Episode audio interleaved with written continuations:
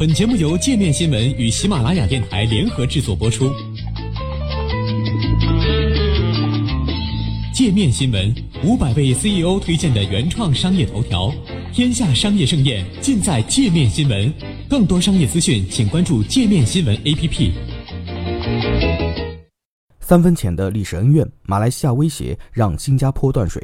持续多年的新马淡水供应纠纷迎来了新的进展。马来西亚再次喊话新加坡重议生水价格，否则将可能面临断水之困。本周，马来西亚水务、土地及天然资源部长希维尔在国会答询时表示，目前向新加坡供应生水的柔佛州仅拥有百分之四的储备水，远低于百分之十的建议最低值。若相应投资不到位，柔佛州首府新山市的储备水将在二零二零年第三季度归零。希维尔说，如果柔佛州出现储备水危机，马来西亚将优先回应该州的需求，而新加坡无疑也将受到一定影响。因此，马来西亚督促新加坡以更开放的态度回应马方的深水价格谈判提议，以填补柔佛州开发可持续水供应的过程中出现的资金缺口。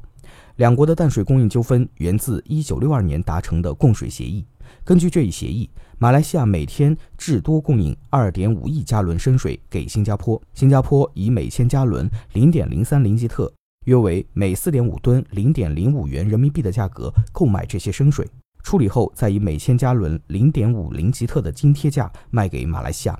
希维尔认为，零点零三零吉特的生水价格低得太不合理。即使是在马来西亚国内，彭亨州卖水给雪兰莪州，每千加仑也要零点四六零吉特，而柔佛州卖水给马六甲州也要零点五零吉特。因此，卖给新加坡的生水价格必须重议。希维尔说。即使不计入1927年至1961年马来西亚免费供应给新加坡的生水，这些年新加坡获得的津贴也早已超过数十亿林吉特。他指出，如果新加坡购买的2.5亿加仑深水都以净水的形式供应给柔佛州，那从1987年到2018年取得的利润可达147亿林吉特，约合人民币249亿元。而这些利润完全可以用来帮助柔佛州建设可持续水供应设施。其实，在三十多年前，马来西亚曾有机会重议生水价格。在一九六二年签订供水协议时，由于新加坡与马来西亚在历史上关系密切，新加坡曾是马来柔佛王国的一部分，再加上当时新加坡即将与马来西亚组成联邦，因此有关水价的协议对新加坡有利。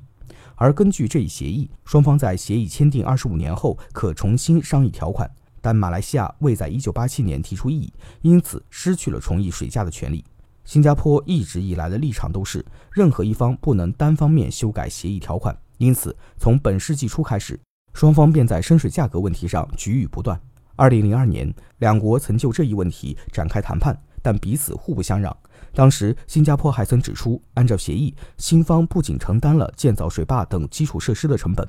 而且还负担了每千加仑二点四零吉特生水处理成本。换言之，马方的净水回购价零点五吉特仅为成本价的五分之一，而该国为消费者设定的水价三点九五零吉特则为回购价的七倍多。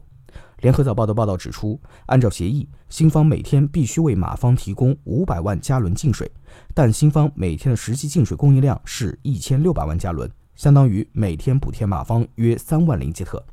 目前，新方的态度是，若马来西亚要提高深水价格，那么新加坡供应的净水价格也将按相同比例调整。如今，距离这一协议在2061年到期还有近四十年。为督促新加坡重议水价，马来西亚总理马哈蒂尔在去年再次发声，称三分钱什么买不到。与此同时，还取消了已进入招标阶段的马新高铁项目，而柔佛州也在发展自身的深水处理能力。不过，新加坡这些年也没有闲着。在一九六五年建国时，新加坡全国百分之八十的供水都来自马来西亚。此后，新加坡开始构筑自己的水脉，发展出雨水收集、进口水、新生水、海水淡化四大水源。